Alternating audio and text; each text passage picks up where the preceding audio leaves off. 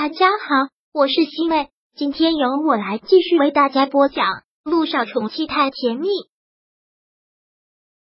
第三百八十八章。你要我怎么不多想？乔丽这段时间过得特别的颓废。电话响起的时候，他他觉得像是在做梦一样。现在他的意识也有些有理，因为身体太虚的关系。听到手机响，他慌忙的拿起来。以为是乔夫人打来的，但却不是乔夫人打来的，是他原来的经纪人打来的。看到他的电话，他一点兴趣都没有，挂断了。可是原来的经纪人却一次又一次的给他打。乔丽真的是要烦死了，接起电话来，口气很烦躁的训斥：“打电话找我什么事啊？一遍一遍，一遍一遍的，烦不烦啊？”现在乔丽的身份和地位。已经今时不同往日了。乔司令出了事，乔家倒下了之后，就没有人会再像宫皇后娘娘那样供着他了。你以为我想给你打电话呀？现在你就是一个瘟疫，人人避之不及。我现在还能打电话，你应该感动才对。以前所有人说话都是跟他恭恭敬敬的，大气都不敢喘一声。听到这样的口气，乔丽一下子认清了现实。这就是现实，人就是如此现实的动物。当你在高处的时候，人人捧着你；当你跌入低谷了，恨不得人人踩一脚。乔里他已经没有任何资格对任何人吆五喝六了，口气也软了下来。什么事？你说有什么事啊？经纪人现在口气很不好。现在你还没有跟公司解约，就还是公司的艺人，一切都要听从公司的安排。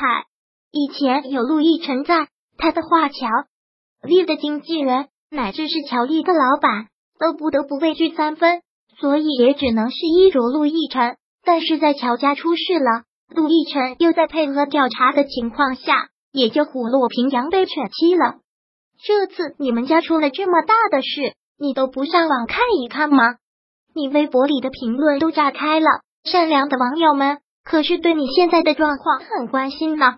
公司的意思是想让你现在开个新闻发布会，跟他们说一下你的近况，这样也可以趁机拉一拉你的人气，趁机拉一拉我的人气。听到这句话，乔丽觉得好像死了。我现在在娱乐圈的地位，还需要这个拉人气吗？乔家出事了，这个时候你能让我抛头露面，是想让我在公众面前丢人，被所有人嘲笑怜悯吗？乔丽。公司真的是好心，你可不要狗咬吕洞宾，开新闻发布会的场地还有时间都给你宣传出去了，你不想参加也得参加，你们这是什么意思？听到这个，乔丽直接是怒火攻心，本来是坐在地上，现在直接跳起来，虎落平阳被犬欺，墙倒众人推吗？我们乔家还没有彻底倒下呢，你看你这么急做什么？我们这都是好意，全被你给误解了。经纪人缓缓的说道：“你打扮一下吧，现在已经派车过去接你了。”接完电话之后，乔丽直接将手机狠狠的摔在了地上，不断的骂着脏话。这些人就是这个样子，吃软怕硬。以前的时候，在他面前大气都不敢喘一声，现在好了，他父亲落实了罪行，觉得乔家要完了。是个人就可以踩到他头上了。乔丽真的特别特别不爽这种感觉，从一开始众人捧到现在被所有人踩在脚下，这种心理落差实在是太大。但没有办法，这就是现实。很快的车便开在了他的家门口，等着他化妆，等着他出席新闻发布会。乔丽很悲怆的倒吸了口凉气，现在他真的没有什么力气。再去跟他的经纪公司做什么争论，也只能是按照他们的意思去了那场新闻发布会。结果就是他预想的，不过是给了众人一个嘲笑、怜悯他的机会而已，就像是一个跳梁小丑。看完了新闻发布会，他直接到了老总的办公室，说道：“这样你们满意了吧？我爸从今天开始，我要跟你们解约的，要正式退出娱乐圈。”违约金我砸锅卖铁也会付的，不用你们这群人一个个的在我面前鸡犬上天。乔丽说完之后，直接走出了公司。他离开后，公司里所有的人都撇着嘴，你一句我一句的，还以为自己是大小姐呢，早就受够他了。以前看他多帅呀，现在呢，真是报应。可不就是说吗，仗着自己有一个厉害的爹，为所欲为，恨不得我们给他提鞋，恨不得全世界都围着他转。现在可倒好，三十年河东，三十年河西，就是被他做的，没了他那个大司另一个爹，看他以后还怎么活。办公室里几个人肆无忌惮的笑着，当然这些乔丽已经听不到了。虽然听不到，但也能想象得到，现实就是这个样子。